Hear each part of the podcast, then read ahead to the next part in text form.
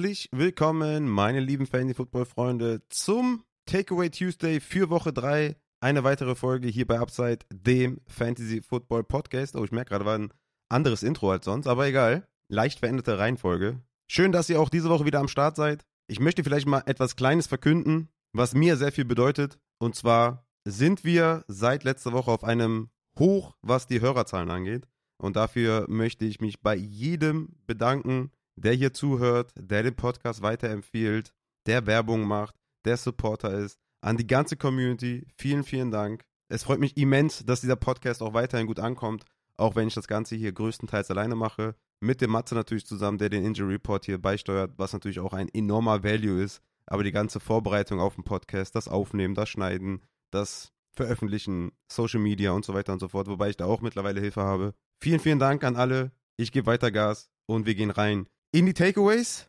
aus Woche 2, Wafer Targets für Woche 3 und starten aber wieder mit den Things to Watch. Ja? Habe ich ja letzte Woche eingeführt, diese Kategorie. Auch diese Kategorie wird es heute wieder geben. Wir starten mit den Things to Watch, gehen dann zu den News, die mir Matze aufgeschrieben hat. Dann geht es zu den Takeaways aus allen Spielen, Game by Game, Team by Team. Und dann gehen wir am Ende noch zu den Waferwire Targets. Also, Things to Watch nach Woche 2. Erster Take, dein Team. Schau dir dein Team an. Warum bist du gerade 2-0? Bist du wirklich so gut? Hattest du Glück? Hast du zweimal gegen das Low-Scoring-Team der Woche gespielt? Oder bist du wirklich einfach The Man? Warum bist du 0-2? Bist du wirklich so schlecht? Oder hast du zweimal gegen die besten Teams der Woche gespielt? Oder hast du einfach nur schlecht gedraftet und ein sehr, sehr schlechtes Team? Egal wie dein Rekord ist, du musst dein Team evaluieren. Das ist der erste wichtige Schritt, wie du in Woche 3 starten solltest. Schau dir dein Team an. Evaluiere dein Team. Wo hast du Lücken? Wo bist du vielleicht nicht tief genug? Hast du genug Spieler, die auf High Level performen? Hast du viele Spieler, die underperformen? Hast du Spieler, die overperformen? Hast du Sell-Spieler? Hast du Beispieler? Evaluiere dein Team, evaluiere deine bisherige Saison. Ich meine, zwei Wochen Sample Size ist nicht viel. Das ist leider im Fantasy Football so. Man muss halt reagieren, man muss handeln. Und wenn es geht, so objektiv wie möglich. Okay, ist natürlich sehr, sehr schwer sein eigenes Team objektiv zu bewerten, aber schau nach den Gründen, warum du 0-2 bist, 2-0 oder 1-1. Zweites Thema. Quarterback Rushing Matters. Deshaun Watson hatte in Woche 1 10,5 Fantasy-Punkte von seinen 21,7 Fantasy-Punkten nur durch sein Rushing. 10,5 seine 21,7 Fantasy-Punkten kamen nur durch sein Rushing. Er war letzte Woche Quarterback 5. Anthony Richardson, 10 Punkte aus Woche 1 seine 21,9 Punkte kamen nur durch sein Rushing. Er war Quarterback 4 letzte Woche. In Woche 2 Jalen Hurts 15,5 Points seiner 26,2 Fantasy Points kamen nur durch sein Rushing. Er ist momentan Quarterback 4 dieser Woche. Der Quarterback 5 dieser Woche hat 10,1 seiner Fantasy-Punkte nur durch sein Rushing erzielt. Insgesamt 25,2 Punkte gemacht, 10,1 davon nur durch sein Rushing. Quarterback 5 diese Woche, Joshua Dobbs von den Arizona Cardinals. Daniel Jones, der Quarterback 1 dieser Woche.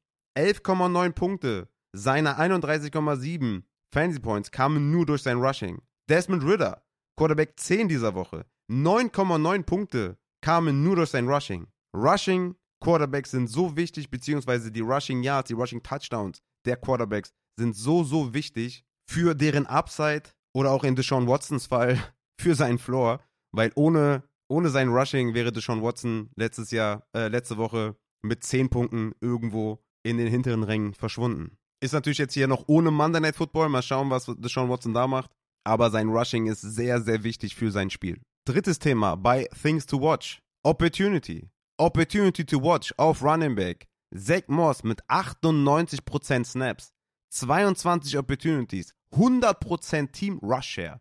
Dion Jackson mit 0 Opportunities. Evan Hull ist weiterhin auf IR. Diese enorme Opportunity auf jeden Fall im Auge behalten, ob die Colts nicht was ändern, einen Running Back hinzufügen, per Free Agency durch einen Kareem Hunt oder sowas, oder wie es weiterhin aussieht mit Jonathan Taylor, der in Woche 5 zurückkehren konnte. Kyron Williams von LA Rams, 96% Snaps, 24 Opportunities, 100% Team Rush Share. Nachdem Akers ein Healthy Scratch war und Akers ein Déjà-vu aus 2022 gerade erlebt und wieder mal auf dem Trade-Block ist. Auch hier, Kyron Williams beobachten, das Surrounding bei den Rams beobachten, holen sie noch jemanden dazu extern, weil 24 Opportunities, 100% Team Rush ja für Kyron Williams. Untypisch. Kyron Williams ist eigentlich von seiner Size her und von seinem Können kein Workhorse Running Back in der NFL. Damian Pierce, Running Back der Houston Texans, 46% Snaps. Mike Boone, 31% Snaps und Devin Singletary, 35% Snaps. Das Backfield der Texans ist kaum spielbar. Auch das im Auge behalten, inwiefern Boone und Singletary beidermaßen eingesetzt werden. New York Jets Backfield. Delvin Cook mit 35% Snaps, Brees Hall 33% Snaps und Michael Carter 33% Snaps. 16 Opportunities für Cook, 6 für Hall und 4 für Carter. Für mich ist sowieso das ganze New York Jets Team ein einziger Sell-High-Haufen. Brees Hall war es letzte Woche, auch in meinem Sell-Buy Bonusfolge auf Patreon hatte ich Hall auf Sell-High. Gut, wer es getan hat. Weiterhin beobachten dieses Backfield, ob Michael Carter weiterhin 30% Snaps sieht, weil das tut natürlich Cook und Hall immens weh. 19% Snaps für Tank Bixby. Etienne ist klarer Workhorse, hatte 92% Team Rush Share. Bixby ist nur ein Handcuff. Bixby ist droppable. 18% Snaps für Damien Harris bei den Buffalo Bills. Latavius Murray mit mehr Snaps und 8 zu 7 Opportunities. Damien Harris ist droppable. Gehen wir zu den Wide Receivers. 100% Routes Run für Devonta Parker bei den New England Patriots. Kenrick Bourne, Routes Run gingen von 93% runter auf 55%. Devonta Parker hat in Woche 1 nicht gespielt. Dieses Route Run Verhältnis muss man im Auge behalten. Kendrick Bourne ist kein Drop, weil er trotzdem noch Targets und Air gesehen hat, aber von 93% runter auf 55% ist ein großer Dip. Christian Kirk, 84% Route Run. In Woche 1 waren es noch 66%. Was ist passiert? Ridleys Route Run gingen von 97% runter auf 76%. Zay Jones Route Run von 94% auf 64%. Sowohl Ridley als auch Zay Jones waren etwas banked up. Kann auch dazu geführt haben, dass Kirk die 84% Routes Run gesehen hat. Christian Kirk ist für mich eher ein Cell-Kandidat, weil ich das mehr auf die Verletzungen der beiden anderen Outside Wide Receiver beziehe. 82% Routes Run für Tank Dell. Von 46% in Woche 1 auf 82% in Woche 2. The greatest of all time, CJ Stroud mit einer, wie soll man das noch nennen? Backup, Backup, Backup Offensive Line bediente trotzdem noch Nico Collins, Woods und dann noch Tank Dell, absoluter Goat. 62% Routes Run für Jackson Smith und Jigba. Weiterhin die klare 3. Metcalf und Lockett sind fast bei 90%. Marvin Mims mit 23% Routes Run ist entweder ein Sell High, weil er den langen Touchdown gefangen hat, oder halt droppable. Jalen Hyatt ist weiterhin der Wide Receiver 4 der New York Giants mit 21% Routes Run. Rushy Rice 17% Routes Run, weiterhin der Wide Receiver 5 der Kansas City Chiefs. Quentin Johnston von den LA Chargers 15% Routes Run. Wide Receiver 4 hinter Palmer ist auch droppable. Eine Tight End Überraschung bleibt weiterhin bestehen. Durham Smythe von den Miami Dolphins wieder mal mit 97% Routes Run, läuft weiterhin die Routen, aber nur 12% Target Share ist noch zu wenig, um den zu spielen, aber ich würde ihn weiterhalten. Das war's mit den Things to Watch. Lasst mich gerne wissen, was ihr von dem Format haltet. Wir gehen weiter zu den News. Und zwar mit Matzes Injury Report Notizen, weil der gute Matze ist ja in den Flitterwochen. Glücklicherweise hat er mir trotzdem eine Liste geschickt mit Spielern und Ausfallzeit und dafür bin ich sehr, sehr dankbar. Und wir alle sollten in die DMs leiden bei Matze und ein großes Dankeschön dalassen. Und natürlich gratulieren zur Hochzeit. Wir starten mit den Quarterbacks. Joe Burrow mit einer Calf Re-Injury. Offiziell Day-to-Day. Worst-Case-Szenario ist eingetroffen. Eine Re-Injury ist nie gut. Matze sagt, man sollte auf jeden Fall auf dem Waferwire aktiv werden, wenn man Joe Burrow hält. Mehrere Wochen Ausfallzeit ist durchaus realistisch. Also harter Downer für Joe Burrow, für Jammer Chase und für T. Higgins. Und wenn ihr Joe Burrow habt, holt euch einen Quarterback. Anthony Richardson mit Hinterkopf auf den Boden geknallt, falls Concussion bestätigt wird, wahrscheinlich auch mindestens eine Woche out. Sollte die Concussion nicht bestätigt werden, sollte er am Wochenende wieder spielen. Lama Jackson mit einem Handstinger, Nervenquetschung am Daumen, keine Concerns für Matze, weil es nicht die Wurfhand ist. Keine Sorge für Woche 3. Chase Edmonds von den Tampa Bay Buccaneers, MCL Sprain Grade 2 wurde bestätigt. Vier bis sechs Wochen soll er wohl out sein bedeutet eventuell mehr Snaps für Sean Tucker. Sean Tucker, ein Deep Shot auf dem Waferwire. David Montgomery von den Detroit Lions, wahrscheinlich Quad Injury, Kniescheibe, auch mehrere Wochen out. Laut eigenen Aussagen soll er mehrere Wochen fehlen. Harter Downer für alle Monty-Owner. Dazu kommt noch Jamir Gibbs mit Ankle-Verletzung. Low Ankle höchstwahrscheinlich, da er nach der Verletzung noch ein paar Touches gesehen hat. Und wer jetzt auch glaubt, dass Jamir Gibbs Workhorse wird, wenn Montgomery ausfällt, der hat die Rechnung ohne Craig Reynolds gemacht. Aber dazu weiter bei den Wafer Wire Targets. Saquon Barkley von den New York Giants. Season-Ending Injury wohl vermieden, aber High Ankle Sprain. Laut Schefter Low Ankle Sprain. Matze geht aber eher von einem High Ankle Sprain aus. Matze vermutet mindestens zwei Wochen Ausfallzeit. Travis Etienne von den Jacksonville Jaguars hatte Krämpfe, keine Concerns für Woche 3. Wir gehen zu den Wide Receivers. Davante Adams ist nicht offiziell im Concussion-Protokoll, kann eventuell das Concussion-Protokoll vermeiden und am Wochenende wieder starten. DK Metcalf, Rippenverletzung, kam nochmal ins Spiel zurück. Matze vermutet daher keine Fraktur. Matze vermutet kein Training oder weniger Training für Woche 3, soll wohl aber spielen in Woche 3. Pain Control. OBJ, Ankleverletzung. Laut Coach Harbour, Low Ankle Sprain. Woche 3 ist möglich für OBJ. Matze vermutet aber, dass er 0 bis 1 Spiel out ist. Gary Wilson, Prellung an der Hüfte, keine Concerns für Woche 3. Kevin Ridley, Knie bzw. Schienbein, ist gegen den Goalpost gestoßen bei Catchversuch, hat ihn auf jeden Fall gestört im weiteren Verlauf. Matze vermutet da eine stärkere Prellung, hat aber aktuell für Woche 3 keine Sorgen. Eventuell hier ein Beifenster offen für Kevin Ridley. Zay Jones, ebenfalls von den Jacksonville Jaguars, Knieverletzung. Bisher keine Entwarnung bei Zay Jones, weitere Untersuchungen stehen heute noch aus. Längere Ausfallzeit möglich bei strukturellem Schaden. Hier natürlich darauf achten, Christian Kirk bei oder sell, kommt drauf an, was mit dem Knie von Zay Jones ist. Daniel Mooney, Bone Bruise, maximal zwei Wochen out, Matze vermutet 0 bis 1 Spiel, Ausfallzeit. Hier könnte man Claypool noch vom Waiver holen. Jalen Waddle, Concussion, mindestens eine Woche out, laut Matze.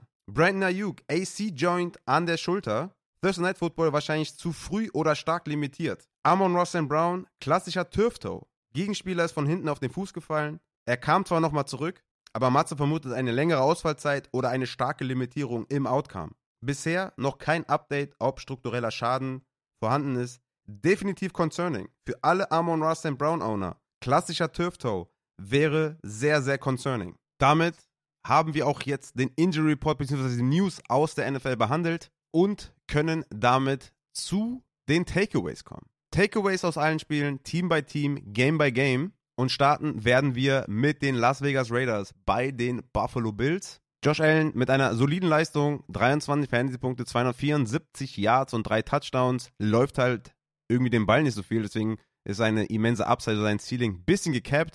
Nur drei Attempts für sieben Yards ist ein bisschen zu wenig. Da hoffe ich mal, dass in den nächsten Wochen ein bisschen mehr kommt. Aber er hat die Wide Receiver gefüttert. Gabe Davis, 92 Yards, 7 Tages und ein Touchdown. Wie gesagt, Gabe Davis ist jede Woche euer Man, wenn es darum geht, Boom, Bust. Heute war es mal wieder Boom oder am Sonntag war es mal wieder Boom. Ich hatte in den letzten Folgen oder in der letzten Folge ja gesagt, Boom, Bust, Boom, Bust, Boom, Bust. Gabe Davis, okay? Für mich eigentlich ein Flexer, den ich immer aufstelle. Ich spiele aber auch nur 12er Ligen mit mehreren Flex-Optionen und da ist er fast nie ein Sit. Stefan Dix wurde auch bedient. Sieben Targets, sieben Receptions für 66 Yards, kein Touchdown, aber solide Performance auf jeden Fall. Alle anderen Wide Receiver haben zu wenig Snaps, zu wenig Opportunities, zu wenig Routes Run, um irgendwie hier behandelt zu werden. Auch wenn der eine oder andere vielleicht mal einen Touchdown fängt. Auf Tight Ends ist weiterhin ein Tight End Split, sowohl was die Snaps, 55 für Knox, 46 für Kincaid, als auch die Routes Run, 25 für Knox, 22 für Kincaid, ebenso wie die Targets, 6 für Knox, 5 für Kincaid angeht. Damit sind beide fast nicht spielbar. Auf Running Back weiterhin eine James Cook Show, ganz klarer Leadback, 21 Opportunities für James Cook, 8 für Murray und 7 für Harris. Natürlich tut es ein bisschen weh, dass er da die Goal-Line nicht sieht. Klar, I get it. Ist natürlich für sein Upside oder für sein Ceiling schlecht, aber er hat super viel gemacht mit seinen Opportunities. 17 Carries für 123 Yards, 4 Targets, 4 Receptions für 36 Yards, 18 Fantasy-Punkte ohne Touchdown. Ich gehe davon aus, dass James Cook weiterhin der klare Leadback ist und er hat jetzt Back-to-Back -back keinen Touchdown erzielt. Ich würde da sogar ein Buy-Low-Fenster sehen. Auch wenn die Goal-Line mit 5 an Damien Harris, 3 an Murray und 2 für James Cook in Sachen Usage ging. Auf der anderen Seite, Jimmy Garoppolo mit einem kleinen Downer war ja letzte Woche irgendwie ganz nice.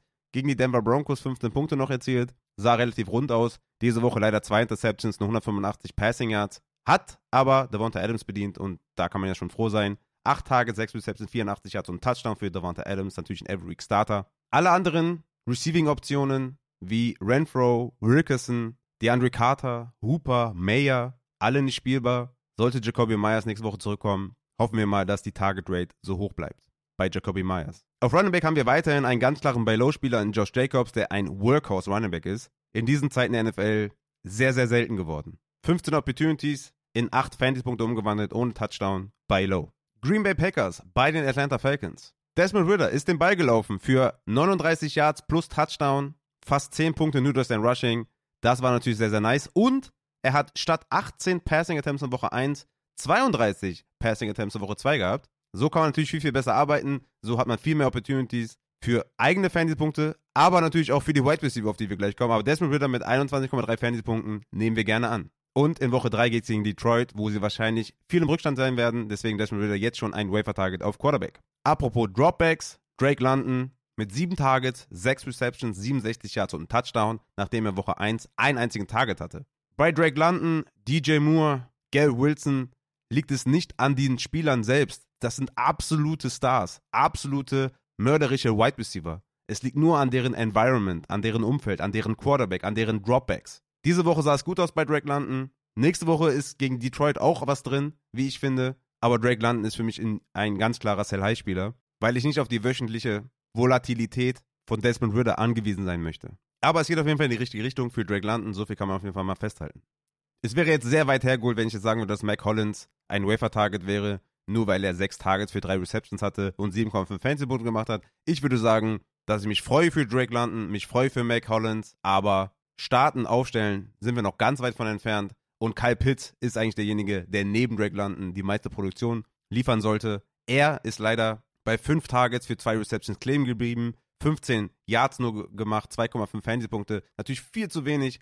Kyle Pitts ist weiterhin auf der Receiver Flex nicht zu spielen und auf Tight End fällt er langsam vielleicht aus den Top 10. Weil Jonu Smith gefährlich nah in Sachen Snaps, Routes Run und Targets kommt. Auf Running Back haben wir, ja, wie soll ich das nennen? Den Running Back wahrscheinlich neben McCaffrey, Bijan Robinson, unglaublich effizient, unglaublich gut. 19 Carries für 124 Yards, 4 Receptions für 48 Yards, 19,2 Fantasy-Punkte ohne Touchdown.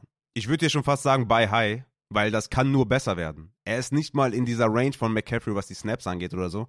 Und macht fast genauso viele Punkte wie McCaffrey. Allerdings haben wir in Tyler Algier auf jeden Fall mindestens mal den Running Back 2 dieses Teams. Und damit meine ich halt wirklich einen Running Back 2, der eingesetzt wird. Ja? Wir hatten hier 59 Snaps für Bijan, 36 für Tyler Algier und insgesamt 16 Carries für Tyler Algier.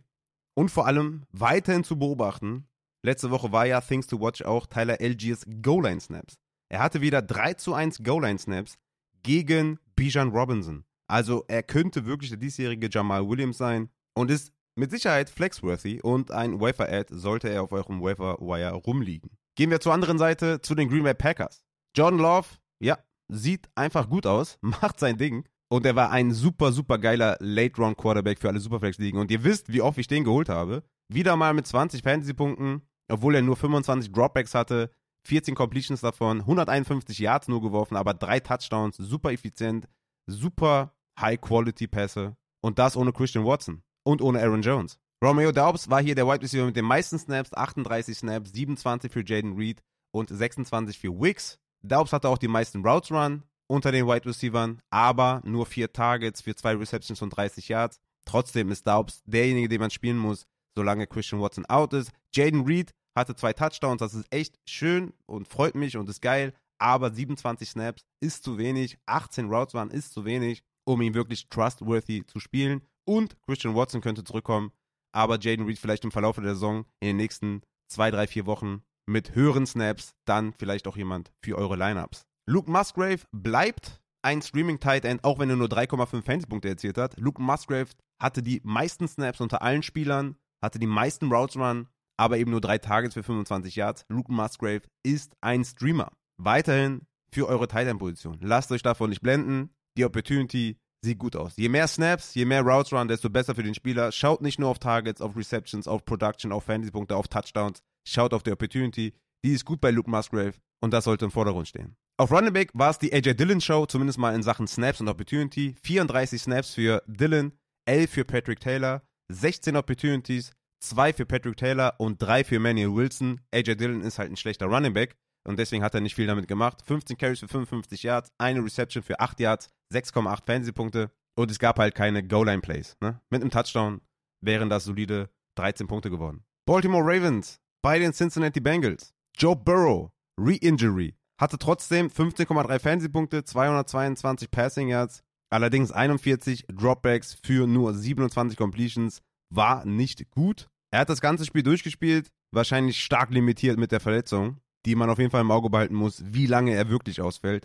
Harter Downer auf jeden Fall, insgesamt auch für das Cincinnati-Team, was jetzt auch 0-2 gegangen ist. Und natürlich auch für die Wide Receiver, Jama Chase und T. Higgins, eine Notfallsituation. Gerade auch für Jama Chase. Ich möchte hier keinen Victory Lab drehen oder sowas, weil das kann in alle Richtungen gehen. Ich habe viele Takes in der Offseason, viele gehen falsch, viele laufen richtig. Und es ist auch noch definitiv viel zu früh für eine Victory Lab, weil wir erst zwei Wochen gespielt haben. Aber mein Jama Chase vs. Higgins Take scheint aufzugeben, beziehungsweise scheint die Analyse, die ich gemacht habe, wie Chase mit Higgins performt hat letztes Jahr. Und dass man nicht nur die Spiele ohne Higgins sich betrachten soll, wo Jama Chase ein Superstar-Wide Receiver in Fantasy war. Diese Analyse scheint Hand und Fuß gehabt zu haben. Dan T. Higgins hatte in diesem Spiel mehr Targets, mehr Receptions, mehr Yards und halt auch zwei Touchdowns. Und ich will und wollte nie sagen, dass Jama Chase nicht gut ist.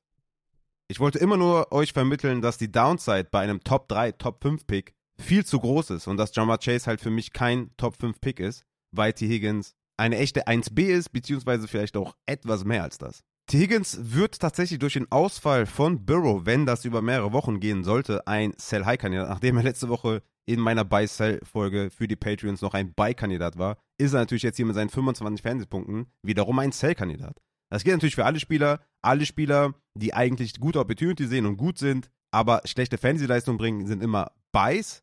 Und alle Spieler, die auf ihrem Peak gerade performen, und ich glaube 25 Fantasy-Punkte von T. Higgins ist sein Peak, sind natürlich direkte Sell-Spieler. Gerade natürlich auch, wenn der Quarterback verletzt ist oder eine Re-Injury hatte und eine echte Gefahr besteht, dass er mehrere Wochen ausfällt, ist natürlich T. Higgins ein Sell-Spieler. Auf der anderen Seite ist Jamar Chase ein Beispieler immer noch. Er ist immer noch ein Beispieler, weil er jetzt 17 Targets in zwei Wochen hatte, leider nur für 10 Catches und nie mehr als 40 Yards. Also gut, in den zwei Wochen kann ich nur kurz die Yards aufzählen. In der ersten Woche 39 Yards, in der zweiten Woche 31 Yards. Und es ist fucking Jamar Chase. Er ist ein Wide Receiver Superstar. Er ist mindestens ein Top 5 Wide Receiver in der NFL. Und ich denke, dass er auch mit schlechtem Quarterback-Play performen kann. Aber das Ganze bei den Bengals muss man auf jeden Fall im Auge behalten, weil Burrow sah nicht gut aus und wird wahrscheinlich nach der Re-Injury auch nicht unbedingt besser aussehen. Spielt natürlich auch alles eine Rolle für den schlechten Output von Jamar Chase in den ersten zwei Wochen, dass Burrow alleine in die Saison schon rusty gegangen ist,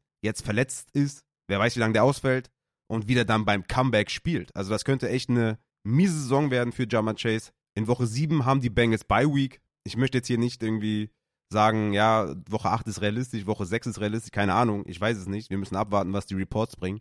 Aber das könnte schon sein, dass die erste Saisonhälfte für Jamar Chase ein echter Reinfall wird. Aber klar, er ist gut, er sieht Targets weiterhin und trotzdem ist sein Beifenster für mich weiterhin offen. Alle anderen Wide Receiver und alle anderen Tight Ends sehen nicht genug, genug Opportunity, um hier genannt zu werden. Deswegen gehen wir weiter zu den Running Backs. Joe Mixon ist natürlich auch ein klarer Buy-Low-Kandidat, weil er einer der wenigen Workhorses in der gesamten NFL ist. 47 Snaps zu 10 für Trayvon Williams, 18 Ops, also Opportunities bedeutet immer Carries und Targets gegen 2 von Trayvon Williams. Ist dazu noch 28 Routen gelaufen, 5 für Trayvon Williams, also massive Opportunity. Das Ganze in 11,5 Fantasy-Punkte umgewandelt, ohne Touchdown. Natürlich ist auch hier der Fall, ohne Joe Burrow sollte das weniger Scoring Opportunities geben und so weiter und so fort. Aber vielleicht auch mehr Rushing Carries insgesamt, wenn der Backup Quarterback weniger den Ball wirft oder das System oder die Herangehensweise in der Offense anders sein wird mit etwas mehr Run Heavy. Deswegen mixen für mich immer noch ganz klarer Buy-Low-Spieler. Gehen wir zur anderen Seite. Lama Jackson. Extrem unangenehm oft in dem Start-Sits-QA bei Twitch genannt worden. Ja, also Lama, finde ich gut auf jeden Fall, dass du es den heim, heimgezahlt hast. Wurde oft gefragt, ob äh, Lama Jackson oder Goff, Lama Jackson oder Gino, wobei ich glaube, beide haben sogar mehr Punkte gemacht als Lama Jackson. Aber Lama Jackson mit 23 Fantasy-Punkten mit einem kleinen Bounceback war auch zu erwarten eigentlich. Hatte 12 Carries für 54 Yards, nachdem er in Woche 1 nur 6 Carries für 38 Yards hatte. Hat natürlich auch elfmal mehr den Ball geworfen, plus zwei Touchdowns in der Luft. Also es war ein richtiges Bounceback-Spiel. Lama Jackson ist wieder da. Let's go! Glücklicherweise hat Lama Jackson auch die Receiver eingesetzt. Wobei man hier natürlich bei Zay Flowers anfügen muss, dass sein Target Share klar zurückgegangen ist. Zay Flowers hatte immer noch die meisten Snaps und ist immer noch die meisten Routen gelaufen und hatte fünf Targets, vier Receptions, 62 Yards. Aber mit der Ankunft von Mark Andrews ist sein Target Share von 47,6% auf 15,2% runtergegangen. Das war eigentlich auch zu erwarten. Vielleicht nicht in so einem großen Umfang, aber klar, Mark Andrews ist der Receiver 1 der Ravens. 8 Targets, 5 Receptions, 45 Yards und Touchdown. Mark Andrews ist zurück. Und ja, ist natürlich schlecht für alle Receiver. Vor allem, weil Nelson Aguilar hier die meisten Targets hatte unter den Wide Receivers. Und Rashad Bateman hat 20% mehr Snaps gesehen als in Woche 1. Also Bateman und Nelson Aguilar auf jeden Fall Wafer Targets, je nachdem wie lange Odell Beckham ausfällt, der in Woche 1 der Wide Receiver 2 war und in Woche 3 der Wide Receiver 3 in Sachen Snaps und Routes Run. Unterm Strich würde ich sagen, dass Zay Flowers trotzdem weiterhin spielbar ist auf eurer Flex. Hat ja auch viel mit seiner Opportunity gemacht und hat halt immer noch die meisten Snaps gesehen und ist die meisten Routen gelaufen. Es ist halt nur ein harter Dip im Target Share, was aber auch in der Natur der Sache liegt, wenn du über 40% Target Share siehst. Hashtag Puka Nakua. Die Runback-Situation der Baltimore Ravens nach dem Season-Ending von J.K. Dobbins war wie folgt: 43 Snaps für Justice Hill, 32 für Gus Edwards, 23 Route Runs für Justice Hill, 11 für Edwards, insgesamt 14 zu 10 Opportunities für Justice Hill. Damit haben wir hier ein echtes Backfield bei Committee. Wir hatten drei Goal-Line-Snaps für Justice Hill, einen für Gus Edwards der ja auch den Touchdown gemacht hat und deswegen auch mehr Fantasy-Punkte hatte. Aber insgesamt hatte Justice Hill etwas mehr Opportunities, mehr Third Downs und natürlich mehr Two-Minute-Drill. Aber wir haben ja ein Backfield bei Committee. Beide für mich Flexer. Je nachdem, ne, in PPA eher Hill für mich, in Standard eher Gus Edwards für mich. Aber beides sind Flexer in euren Lineups. Sollte sich da nicht mehr tun. Melvin Gordon war active, hat aber keinen Snap gesehen. Ja, und Mark Andrews ist halt zurück, ne? Habe ich ja eben schon erwähnt. Touchdown gemacht, acht Targets gesehen. Endlich, endlich zurück. Seattle Seahawks bei den Detroit Lions. 37 zu 31 für Seattle. Ein wahres Fantasy-Fest war das. Jared Goff mit 23 Fantasy-Punkten. Ah, doch, ein bisschen weniger sogar als Lamar. Oder war das jetzt ein bisschen mehr als Lamar? Ich gehe nochmal kurz zurück. Sorry, weil die Frage kam sehr oft. Lamar mit 22,8 und Goff mit 22,9. Okay, gut. Beides gute Starts gewesen auf jeden Fall. Also Jared Goff mit 323 Yards, 3 Touchdown, einer Interception. Super Leistung, wie von mir vorhergesagt. Glücklicherweise ein guter Tipp gewesen. Wie gesagt, ich mache auch viele Fehler, aber ist natürlich auch schön, wenn ich mal richtig liege. Josh Reynolds war der Wide Receiver 1 in Sachen Snaps und in Sachen Routes Run für die Detroit Lions. Amon Ross Brown, wie gesagt, auch angeschlagen. Turftoe weiter im Auge behalten. Josh Reynolds und Marvin Jones sind mit, sind mit Sicherheit Wafer Targets, auch Wide Receiver, sollte Amon Ra weiterhin ausfallen, weil wohin soll er werfen? Jared Goff. Klar auf Sam Laporta, der hatte auch wieder 31 Routes Run und 54 Snaps. Sehr, sehr gut. 6 Targets. Super, super, super. Sam Laporta ist weiterhin ein Tight End Streamer. 8,8 Fantasy-Punkte ohne Touchdown. Überragende Zahlen für einen Rookie Tight End. Sehr, sehr nice. Aber wie gesagt, sollte Amon Ra ausfallen, Josh Reynolds und Marvin Jones mal vom Waiver snacken. Auch wenn Marvin Jones kein Target gesehen hat. Er wird mit einem Ausfall von Amon Ross and Brown der Wide Receiver 2 der Lions sein. Vielleicht eher in tieferen Ligen und vielleicht in normalen Zwölfer eher Josh Reynolds, aber trotzdem mal Marvin Jones gehört haben zumindest. Auf Running Back haben wir die beiden Verletzungen der beiden Running Backs, Montgomery und Jamir Gibbs. Bis zur Verletzung war es wie letzte Woche Montgomery klarer Leadback. Gibbs eigentlich zu wenig Snaps, wenn man sein Talent betrachtet. Gibbs aber glücklicherweise diese Woche mit neun Targets und sieben Receptions. Sehr, sehr nice. Weitere Evaluation jetzt hier ist schwer zu sagen, weil man nicht weiß, ob beide nächste Woche spielen. Greg Reynolds könnte hier derjenige sein, der davon profitiert, wenn einer von den beiden ausfällt. Oder halt a Knight, der neu dazugekommen ist bei den Detroit Lions. Ich würde auch nicht sagen, wenn Gibbs und Monty ausfallen, dass Craig Reynolds für mich ein Must-Start ist, weil wir nie wissen, was mit einem Handcuff passiert und wie sich das dann verteilt bei Craig Reynolds und Bam Knight. Aber Backfield der Lions im Auge behalten. Vor allem natürlich auch die Ausfallzeit von Monty. Wenn das wirklich über drei, vier, fünf, sechs Wochen geht, ist das natürlich sehr, sehr krass und könnte für Gibbs einen Increase in Sachen Snaps bedeuten. Die andere Seite. Seattle Seahawks, Geno Smith. Hey, willkommen zurück, Gino. Letzte Woche 9 Fantasy-Punkte, diese Woche 23 Fantasy-Punkte, 328 Yards und zwei Touchdowns. Auch ihn hatte ich als Streamer projected und hat geliefert. Freut mich natürlich sehr. Freut mich auch in den vier Ligen, in denen ich ihn gedraftet habe. Also von daher sehr, sehr cool. Ich denke, zu Lockett und DK gibt es nichts zu sagen. Das sind die ganz klaren Wide Receiver 1 und 2. Hatte ich auch in Things to Watch drin, dass Jackson Smith und Jigba ganz klar die 3 ist. Auch wenn er hier sechs Targets gesehen hat sehr wenig Air Yards, alles kurze Dinger, 34 Receiving Yards nur produziert. Lockett und DK, Every Week Starter, JSN, mal schauen, ob die Snaps und die Routes waren sich steigern im Verlauf der Saison. Stand jetzt nicht spielbar, aber auch nicht droppable, würde ich sagen. Wir haben hier weiterhin bei den Seahawks ein Tight End Three-Man-Committee mit Disley, Parkinson und Fant. Alle laufen ungefähr die gleichen Snaps, gleichen Routes Run, gleichen Targets, also da kannst du keinen von aufstellen. Gehen wir rüber zu den Running Backs. Kenneth Walker mit 18 Opportunities, 6 Charbonnet mit 6 Opportunities. Wichtiger aber noch 43 Snaps für Kenneth Walker, 19 für 6 Charbonnet. Kenneth Walker bleibt klarer Leadback, hat 5 zu 2 Goal-Line-Snaps gesehen. Das Einzige, was Kenneth Walker nicht sieht, sind die Third Downs. Die waren bei 7 zu 2 Snaps für DJ Dallas versus Zach Charbonnet. Also da hat Kenneth Walker gar nichts gesehen. Und die Two-Minute-Drill lagen auch bei 5 zu 2 für Zach Charbonnet. Insgesamt sieht Zach Charbonnet aber immer noch zu wenig Snaps, um wirklich spielbar zu sein. Kenneth Walker hat zwei Touchdowns erzielt, deswegen ist das bei Laufenster zu. Ich hatte ihn letzte Woche auch bei dem Buy-Sell in der Bonusfolge. Dann haben wir die Colts bei den Texans. 31 zu 20 für die Colts. Richardson hat sich leider verletzt, war auf einem guten Fantasy-Weg mit seinen zwei Rushing-Touchdowns, hatte 18 Fantasy-Punkte. Da wäre einiges mehr drin gewesen für Anthony Richardson. Hat weiterhin den Receiver Michael Pittman gefüttert. Sehr, sehr cool. Pittman jetzt in Woche 1 mit 11 Targets, in Woche 2 mit 12 Targets, jeweils 8 Receptions. Richtig, richtig cool zu sehen. Hätte ich ihm niemals zugetraut. Pittman war für mich ein absoluter Fade in den Draft. Und aber auch hier, ne, habe ich auch immer gesagt, liegt nicht am Talent, sondern einfach an den Umständen.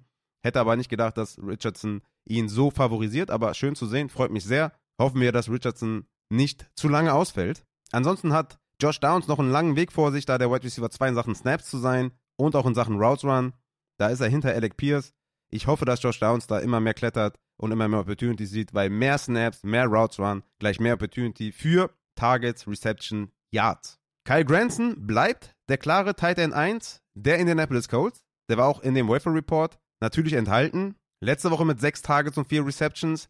Diese Woche mit 4 Targets und 3 Receptions plus Touchdown. Kyle Granson momentan Tight End 1 der Colts. 37 zu 23 Snaps gegen Morley Cox. 25 zu 10 Routes gegen Morley Cox und 3 zu 1 Targets. Reicht, um halt Borderline Streamer zu sein. Und das ist Kyle Granson. Gehen wir zu den Running Backs. Habe ich ja eben bei den Things to Watch ja schon gesagt. Zach Moss absoluter Workhorse. Ja, ich meine wirklich Workhorse. Wirklich krass. Also. Müssen wir beobachten, ob die nicht auch jemanden dazu holen, weil das kann eigentlich nicht sein, dass du halt keinen anderen Running Back irgendwas gibst. Ja, also du kannst ja irgendeinem, also du hättest Dion Jackson ja wenigstens Third Down geben können oder Two-Minute-Drill oder keine Ahnung, aber es war nur Zach Moss. Ja, das ist völlig untypisch für die heutige NFL und deswegen mal abwarten, ob das so bleibt, ob sie nicht Kareem Hunt holen, Leonard Fournette, keine Ahnung. Also das, das kann nicht so bleiben. Deswegen für mich eigentlich Zach Moss so ein Sell-High-Kandidat. Aber ja, irgendwie dann auch die, die Wahrscheinlichkeit, dass JT vielleicht gar nicht zurückkommt und dabei bleiben und Zach Moss als Workhouse füttern, who knows. Aber ja, 18,7 Fantasy-Punkte, 88 Rushing Yards, 19 Receiving plus Touchdown, kann man eventuell verkaufen. Gehen wir auf die andere Seite. CJ Stroud. Ey, ganz ehrlich, CJ Stroud, wirklich äh, super Leistung. Auch letzte Woche schon. Diese Woche auch. 384 Passing Yards, zwei Touchdowns hinter so einer Offensive Line, also ich mochte den ja mal im College sehr, fand auch ein super Passer und ja, ey, geil. Ich freue mich sehr für CJ Stroud, sieht richtig, richtig gut aus und füttert hier, äh, füttert mir hier die, die Wide Receiver, also what's not to like, ja, also Nico Collins ist the GOAT. Nico Collins war für mich auch, auch ein Late-Round-Target, was ich überall anvisieren wollte, wurde überall gesniped von der Community, danke dafür.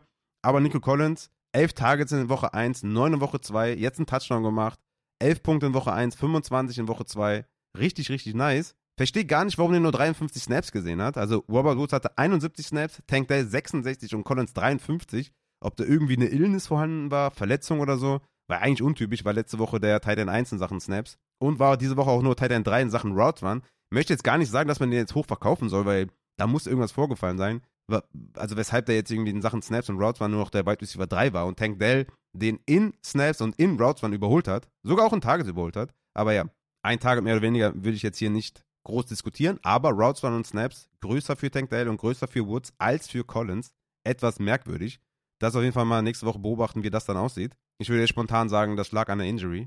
Aber Collins ist ja trotzdem für sieben Receptions und 146 Yards gegangen, also von daher war trotzdem natürlich eine gute Performance. Tank Dale, denke ich, ist ein Wafer-Target auf jeden Fall. 10 Targets, 7 Receptions, 72 Yards und den Touchdown. Sah super explosiv aus. Und wie gesagt, mit 66 Snaps bist du auf jeden Fall mal oft auf dem Platz und hast halt die Opportunity, wenn du dann dabei noch 45 Routen läufst. Also besser kann es fast nicht kommen. Mal schauen, wie das nächste Woche aussieht. So kann es auf jeden Fall, glaube ich, nicht bleiben. Dass Woods 8 Targets sieht, Tank Dell 10 Targets und Collins 9 Targets. Das ist schon, schon sehr, sehr krass. Dalton Schulz auf Tight End, endlich mal mit Targets, ja, sieben Targets gesehen diese Woche, letzte Woche noch bei vier hängen geblieben.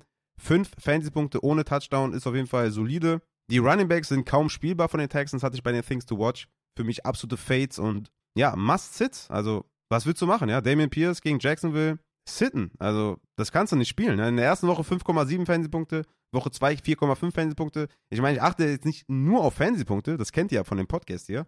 Aber er hat mit diesen 14 Opportunities in Woche 1 und den 18 Opportunities in Woche 2 auch nicht viel gemacht. Die Offensive Line ist der größte, nee, ich will nichts äh, Schlechtes sagen, ist eine Backup-O-Line. Okay? Es ist eine Backup-O-Line. Da ist ja schon wieder ein Starting Offensive Lineman ausgefallen. Also, da kannst du nicht laufen. Und wir sehen es halt auch bei den Running Backs. Die haben alle ultra schlechte äh, Effizienzwerte.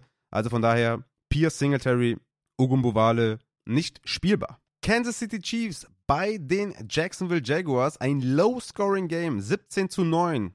28 Punkte insgesamt. Hätte man vielleicht gedacht, dass 28 Punkte bei den Chiefs irgendwie stehen oder 28 bei den Jacksonville Jaguars stehen. Nein, insgesamt 28 Punkte. Demzufolge wenig Fantasy-Punkte natürlich. Patrick Mahomes auch mit nur 21 Fantasy-Punkten 305 Yards wenigstens und zwei Touchdowns, aber insgesamt trotzdem ein bisschen zu wenig. Fantasy-Punkte in den ersten zwei Wochen, um ihn da in der zweiten Runde gedraftet zu haben oder dritte Runde gedraftet zu haben. Back-to-back -back nur um die 20 Punkte gemacht. Travis Kelsey war zurück, der war natürlich direkt Target-Leader mit neun Targets, aber war klar immer noch limitiert, hat man ganz klar gesehen, wenn man den beobachtet hat, hatte 10 Punkte, aber nur 26 Receiving Yards. Und ansonsten ist das hier ein absolutes Wide Receiver Mess, so wie man sich das hatte vorstellen können wahrscheinlich. MVS mit drei Targets, Sky Moore mit vier Targets, Justin Watson mit fünf, Kadarius Tony mit fünf, Rushy Rice mit zwei. Ja, also davon ist keiner spielbar so richtig. Kadarius Tony ist für mich derjenige, den ich holen würde vom Waferwire, weil er fünf Targets hatte, fünf Receptions, sah relativ gut aus, auch in seinen Catches, 5,3 Fantasy-Punkte. Sky Moore hatte den Touchdown, ja, klar, war auch ein nices Play und so, aber war ein Broken Play, war Improvisation von Mahomes. Das kann in der einen Woche zu Watson gehen, in der einen zu Rice, in der einen zu Tony. Für mich sind alle nicht spielbar. Und ich brauchte einfach mehr Sample Size in den nächsten Wochen, um wirklich zu sehen, wer ist Wide Receiver 1, wer läuft die meisten Routen und so weiter und so fort. Absolutes Wide Receiver Mess hier. Ne? Und die Offense klickt halt auch gar nicht. Also Eric Bienemy fehlt an allen Ecken und Enden, hat wahrscheinlich da in der Vergangenheit zu wenig Credits bekommen. Die Offense läuft nicht. Die Offense läuft einfach nicht. Travis Kelsey war diese Woche dabei, auch wenn er limitiert war, lief die Offense nicht. 17 Punkte für KC. Auf der anderen Seite Trevor Lawrence. Ah ne, wir müssen noch die Running Backs machen, sorry. Running Backs, äh, Isaiah Pacheco, natürlich klarer Leadback gewesen, CH war active, da hatte ich in dem QA ein bisschen Verwirrung äh, gestiftet oder gesorgt. Er war active, aber hat fast nichts gesehen. Drei Opportunities für Clyde edwards und nur elf Snaps. 35 Snaps für Isaiah Pacheco, 21 für McKinnon, 14 zu 4 Opportunities für Pacheco, 4 für McKinnon. Pacheco ist damit auf jeden Fall derjenige, den man aus dem Backfield spielt. Hatte auch 7,5 Fantasy-Punkte ohne Touchdown. Das war auf jeden Fall in Ordnung. Aber ja, äh, ich sag mal so, in einer Low-Pace, Low-Power-Offense will ich natürlich auch keinen Running spielen, der nur 14 Opportunities sieht oder nur 35 Snaps oder sowas. Klar, in der Hyper Offense bei den Kansas City Chiefs von 2022 ja, aber nicht bei der Slow Pace von 2023. Deswegen schwer zu starten, Pacheco vielleicht für einen für Floor, aber wenig Upside momentan. Genau, dann kommen wir zu Jacksonville. Also, Trevor Lawrence, ja, keine gute Leistung gewesen auf jeden Fall. 216 Passing Yards nur bei 41 Dropbacks, also da hätte ich mir auf jeden Fall mehr erhofft. Wurde viermal gesackt, hatte ein Fumble for Loss. Das war eine schlechte Leistung von Trevor Lawrence, nachdem er in Woche 1 auch nicht besonders gut aussah mit 241 Passing Yards bei 32 Dropbacks. Vielleicht hat es auch damit zu tun, dass Ridley und Zay Jones angeschlagen waren, haben natürlich trotzdem das Spiel gespielt, aber waren klar irgendwie limitiert in, in ihren Routes und in ihrer Explosivität. Vielleicht lag es auch daran. Ridley hatte zwei Receptions bei acht Targets. Zay Jones hatte null Receptions bei sechs Targets. Entweder lag das an den Target Quality, ich müsste da nochmal reingehen in die 40, oder es lag halt wirklich an den Wide Receivers. Ich denke letzteres, vielleicht auch gemischt mit ersterem, aber das müssen wir im Auge behalten, wie stark die Wide Receiver da angeschlagen sind. Christian Kirk hat profitiert. Die meisten Snaps, die meisten Routen und die meisten Targets mit 14 Targets, 11 Receptions, 110 Yards. Wie gesagt, Ridley angeschlagen, Zay Jones angeschlagen. Sieht man klar in der Production, dass die nicht fit waren. Aber kommt natürlich jetzt darauf an, wie lange fällt Zay Jones aus, wie lange Kevin Ridley. Und dann muss man entscheiden, ob man jetzt Kirk holt oder verkauft. Evan Engram noch auf Tight End natürlich davon profitiert, dass Ridley und Zay Jones angeschlagen waren. 8 Targets, 6 Reception für 57 Yards war sehr, sehr nice. 8,7 Fantasy-Punkte, damit kann man arbeiten auf Tight End. Ohne Touchdown sind das echt gute Zahlen.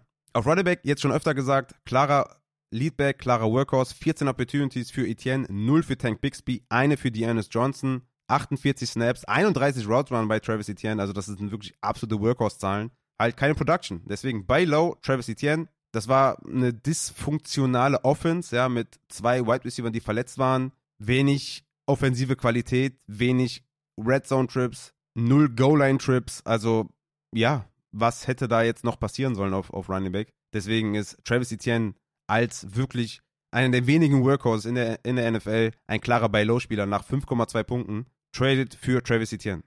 Chicago Bears bei den Tampa Bay Buccaneers. Die Buccaneers gehen 2 und 0 und schlagen die Bears mit 27 zu 17. Baker Mayfield größer Tom Brady, habe ich getwittert. Und äh, ich meine, wie kann man mich dafür blamen? Ja? Ganz akkurate Aussage. Auf den Punkt getroffen, Mayfield größer Goat. 317 Passing Yards, Touchdown gemacht, Baker Mayfield 19 Fantasy-Punkte, macht Mike Evans zu einem Fantasy-Superstar, 171 Receiving Yards, Touchdown gemacht, 8 Tage, 6 Receptions. Es ist ein Genuss. Mike Evans ballt, Chris Godwin auch solide Targets, 8 Targets gesehen, 5 Receptions, alles gut. Godwin und Evans bleiben Starter. Nächste Woche gegen Philly ist das natürlich so eine Sache, ja. Ein echter Test für Baker Mayfield, diese Philly Front. Mal schauen, wie es da aussieht.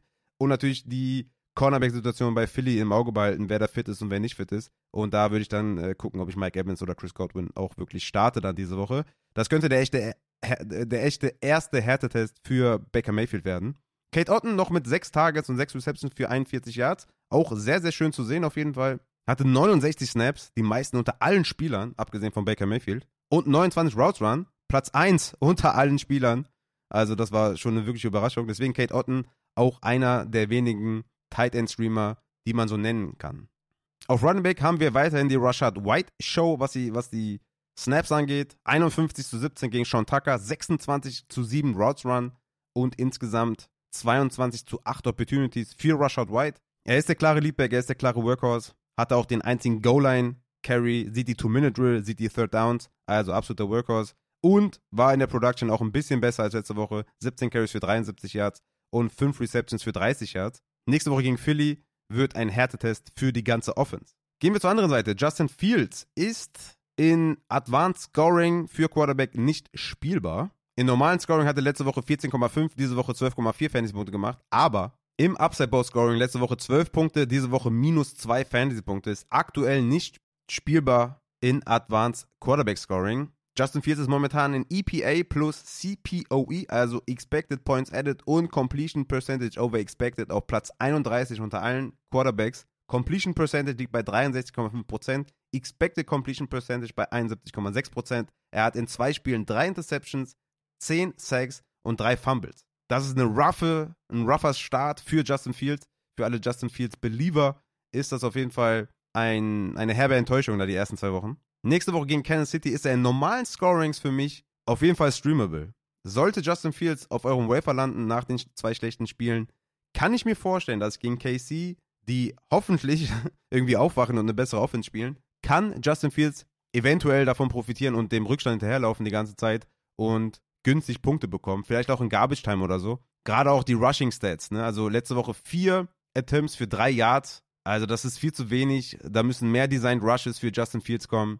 Fantasy-wise habe ich die Hoffnung noch nicht aufgegeben. Real-Life-wise war mein Advice in der Offseason, ihn hoch zu verkaufen, bisher richtig. Was man ihm aber lassen muss, er hat DJ Moore gefüttert. DJ Moore mit 104 Receiving Yards, 6 Receptions, das war sehr, sehr gut. Hatte ich auch so nicht erwartet tatsächlich. Und DJ Moore ist wahrscheinlich das erste Mal vielleicht in meinem Start-Segment gegen Kansas City. Claypool hat davon profitiert, dass Daniel Mooney relativ früh out war. Claypool mit 8 Tages, 3 Receptions, 36 Yards und Touchdown. Claypool kann man vom Wafer snaggen weil Mooney länger ausfallen wird. Kokomet auf Tight End mit 6 Targets, 4 Receptions und 5,8 Fantasy-Punkte ohne Touchdown ist völlig okay. Kommen wir zu den Running Backs. Khalil Herbert und Roshan Johnson haben sich diese Woche das Backfield geteilt, nachdem Deontay Foreman ein Healthy Scratch war. Und das Backfield war ein bisschen klarer. Khalil Herbert mit 31 Snaps, Roshan Johnson mit 22, Routes Run 17 zu 14 für Herbert und Targets 3 zu 2, Carries 7 zu 4. Also 10 zu 6 Opportunities für Herbert. Insgesamt natürlich zu wenig, um hier Fantasy produktiv zu sein.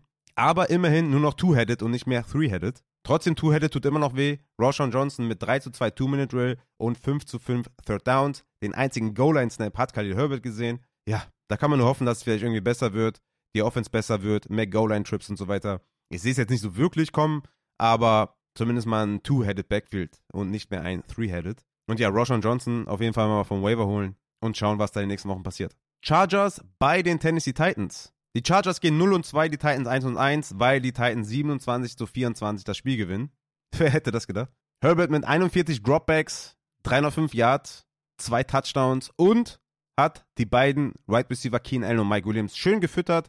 Keen Allen mit 27 Punkten, Mike Williams mit 13 Punkten, ohne Touchdown. Keen Allen hatte zwei Touchdowns. Keen Allen und Mike Williams sind die einzigen Receiver, die zu spielen sind, ja. Keen Allen mit 64 Snaps, Mike Williams mit 61, Keen Allen mit 43 Routes waren, Mike Williams mit 39 Routes waren. Und danach kommt halt erstmal Joshua Palmer mit 37 Snaps und 28 Routes waren, der schon nicht spielbar ist. Und Quentin Johnston ist droppable auf jeden Fall. Auf Tight End hatten wir Jared Everett diese Woche mit drei Targets, drei Receptions. Donald Parham bleibt aber der Tight End 1 in Sachen Snaps und Routes Run. Meiner Meinung nach beide Tight Ends nicht spielbar. Auf Running Back hatten wir Joshua Kelly, der, ja, klar, also der war Workhorse, ja, also 54 Snaps zu 9 gegen Elijah Dodson, 29 zu 4 Routes Run für Joshua Kelly und 14 zu 6 Opportunities für Joshua Kelly. Er hat halt nichts damit gemacht, ne? 13 Carries für 39 Yards, den einzigen Target nicht gefangen. Also hätte mir jemand vor dem Spiel gesagt, dass der 54 Snaps sieht, hätte ich wahrscheinlich gesagt, Joshua Kelly ist ein Top 10 Running Back diese Woche. Ja, aber das war nichts, ne? Mal schauen, ob Eckler dann nächste Woche zurückkommt. Aber das war wohl das einzige Starting Game für Joshua Kelly, was er halt völlig in den Sand gesetzt hat. Die Titans um Tannehill, äh, kleines Bounceback äh, gefeiert hier der Tannehill mit 20 Completions bei 24 Dropbacks, 246 Yards und den Touchdown geworfen. Plus Rushing Touchdown, 21 Fantasy-Punkte. Also echt, äh, ja, damit kann man auf jeden Fall arbeiten. Hopkins mit einem etwas schlechteren Spiel war wahrscheinlich noch angeschlagen von seinem Low Ankle Sprain. Vier Receptions für 40 Yards, auf jeden Fall nächste Woche wieder aufstellen. Burks mit vier Targets und 76 Yards und Nick Westbrook Ekinye mit drei Targets für 25 Yards. Ich würde hier weiterhin auf Wide Receiver nur Hopkins spielen und sonst niemanden. Auch Chico Kongwo ist weiterhin ein Tight End Streamer als ein fester Tight End Starter. Vier Targets, vier Receptions sah gut aus, aber die Offense ist insgesamt einfach zu eindimensional und ja, selbst bei 27 erzielten Punkten war halt viel, viel Derrick Henry wieder dabei. Ne? Derrick Henry mit 25 Carries, 28 Opportunities, 10 für Tajay Spears. Also mit Vorsprung oder mit Führung ist es natürlich mehr ein Henry-Game als ein Tajay Spears-Game. Bei Rückstand wieder mehr Snaps wahrscheinlich für Tajay Spears. Aber sollten die Tennessee Titans führen, ja, also seht ihr, 28 Opportunities für Henry, das ist schon echt krass. Nächste Woche bei den Cleveland Browns könnte ein offenes Spiel werden, vielleicht sogar auch mit Führung, also könnte wieder ein Henry-Game werden. Dann kommen wir zu den New York Giants bei den Arizona Cardinals und gehen direkt zum nächsten Spiel. Und das sind die San Francisco 49ers bei den LA Rams. Wobei, wir müssen noch zurück, ne? Wir müssen nochmal zurück. Ich habe die Giants und Cardinals äh, vergessen, sorry. ja, wo, wo, soll ich anfangen? Also, es war ein Spiel mit Auf und Abs, ja. Es war, es war, also im Endeffekt hat man gewonnen mit 31 zu 28. Aber ihr hört schon, 31 zu 28 ist nicht das, was man hören will, sehen will als Fan, wenn es gegen die Arizona Cardinals geht. Man war krass im Rückstand, ja, bevor man dann irgendwie aufgewacht ist und vielleicht auch mal ein paar interessante Play-Designs gemacht hat und so weiter und so fort. Das war absolut, absolute Shitshow. Im Endeffekt gewinnt man das Spiel, aber man hat, äh, man hat, man hat viel verloren auch, glaube ich, in dieser Woche, weil das war wirklich, man hat ja auch Saquon verloren, stimmt. Äh, man hat sogar noch Saquon verloren, aber das, man hat, man hat nicht viel gewonnen hier, außer vielleicht ein W geholt, aber sonst hat man echt, äh, also, das war nix. Aber wir kommen zu den guten Seiten des Spiels.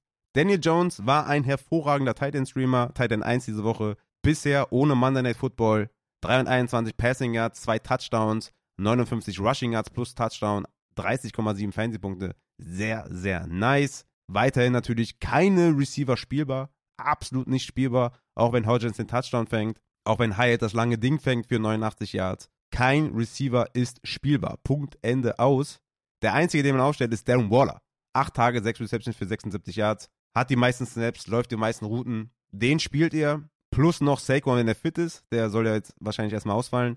Aber Waller ist der einzige Receiver, den ihr spielt. Alle anderen sind nicht zu spielen. Saquon Barkley, wie gesagt, tolle Leistung, ne? 24 Fernsehpunkte, aber jetzt erstmal vielleicht verletzt. Und dann kommt es natürlich darauf an, wie viel sieht Breeder, wie viel Brightwell. Ich denke, das wird ein Backfield bei Committee, aber dazu mehr bei den Wafer-Ads.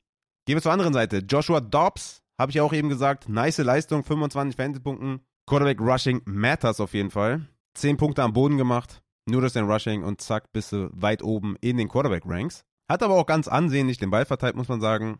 228 Passing Yards. Hollywood Brown mit 10 Targets, 6 Receptions und 54 Yards plus Touchdown. Sehr, sehr cool auf jeden Fall. Michael Wilson hatte 3 Receptions. Zach Ertz war wieder ein richtiger Banger für Tight End Verhältnisse. 8 Targets, 6 Receptions, 56 Yards, 8,6 Fernsehpunkte ohne Touchdown. Ja, im Zweifel würde ich, ja jetzt, äh, würde ich jetzt hier sagen, dass, dass man Hollywood verkaufen sollte mit dem Touchdown. Das ist, sieht schon sehr schön aus. Also Woche 1 7,2 Fernsehpunkte, Woche 2 14,4. Äh, 14 Das ist schon Trade-Material, ne? damit kann man schon arbeiten.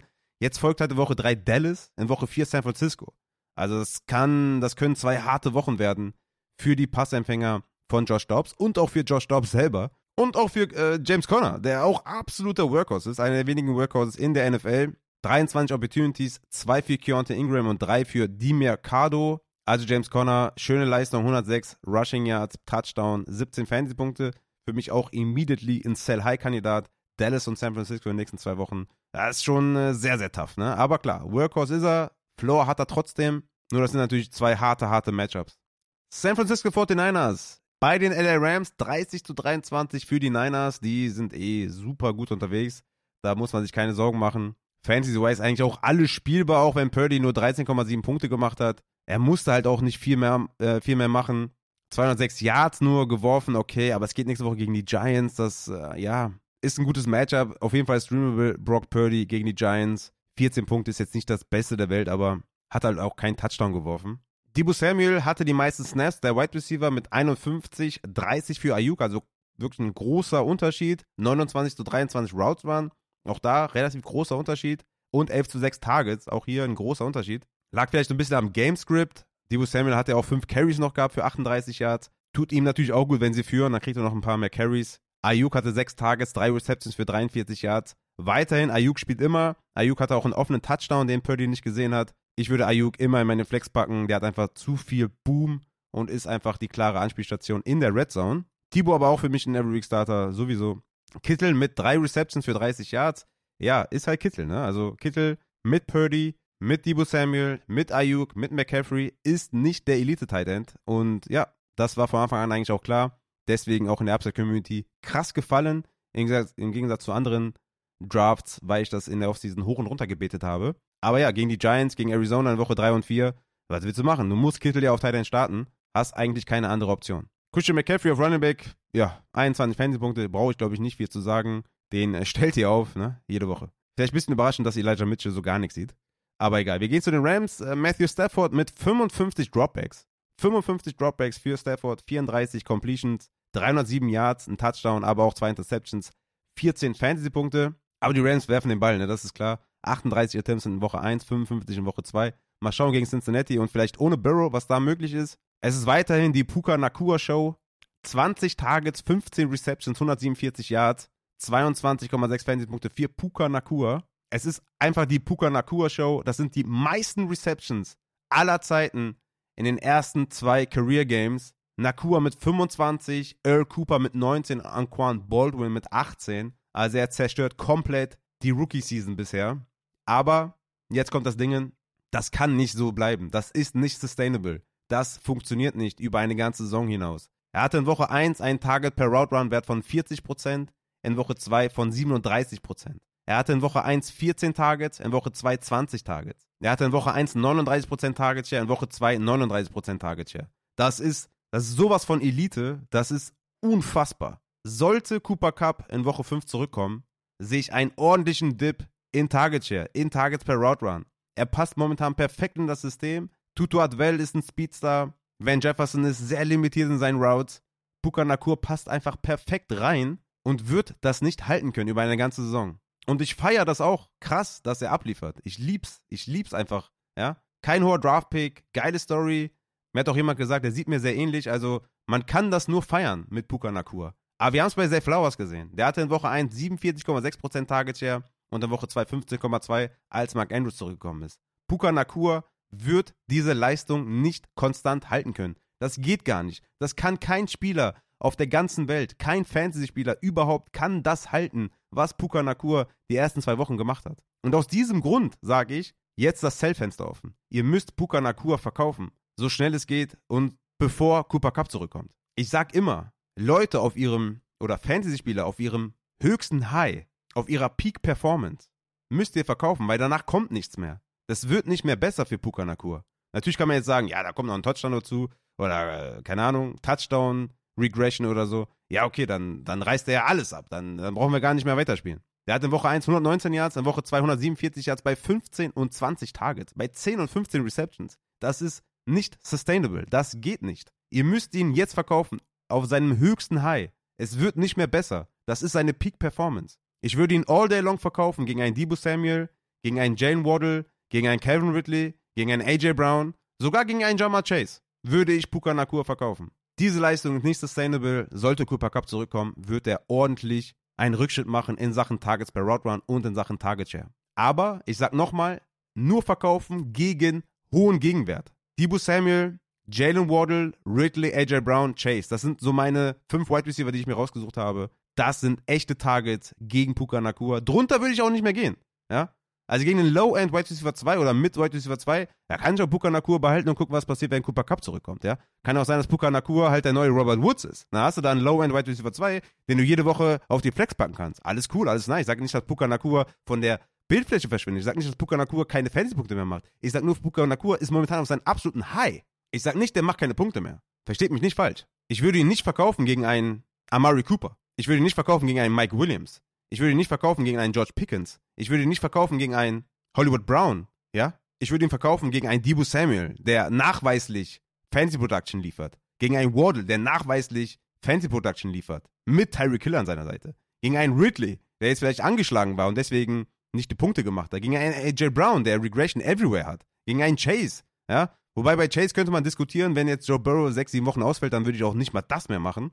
Aber Puka Nakur ist auf seinem absoluten High, verkauft die Peak Performance und lasst euch, in, ja, wenn keine vernünftigen Angebote kommen, lasst euch dann einfach überraschen, wie es ist, wenn Cooper Cup zurückkommt. Ich traue Puka Nakur auf jeden Fall eine Low-End Wide Receiver 2 Production weiterhin zu, mit Cooper Cup an seiner Seite, aber dieses absolute High sollte man verkaufen. Und damit gehen wir weg von Puka Nakur und kommen zum Fun Fact hier bei den Rams, und zwar Tutu Adwell hatte die meisten Snaps mit 75 zu 69 gegen Puka Nakur und die meisten Routes Run mit 59 zu 52 gegen Puka Nakur. Junge! Hatte neun Targets, also auch gute Opportunity, sieben Receptions, 77 Yards. Tutu hat für mich auch auf jeden Fall ein Wafer-Target. Werdet ihr dann auch später bei den Wafer-Targets hören. Alle anderen momentan nicht spielbar und nicht flexible.